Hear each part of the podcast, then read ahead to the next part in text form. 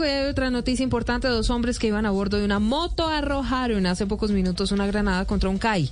Esto ocurrió en el centro de Cincelejo. Siete personas resultaron heridas, entre ellas Diana, una mujer embarazada. Este acto terrorista, las autoridades se lo están atribuyendo al clan del Golfo que sigue perpetrando este tipo de crímenes en diferentes departamentos del país.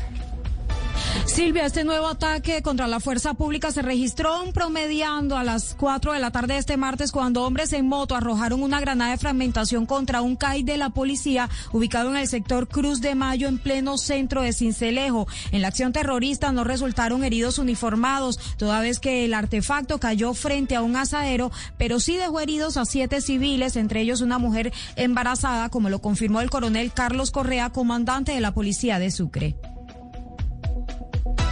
unas personas y tenemos el resultado de siete personas lesionadas con las esquirlas de, esta granada. Estas personas, pues en el momento médico, que en el reporte que se tiene no, no tienen gravedad afortunadamente. Hay una esposa de un policía que iba pasando también por el sector, que está embarazada, pero no revisten gravedad afortunadamente.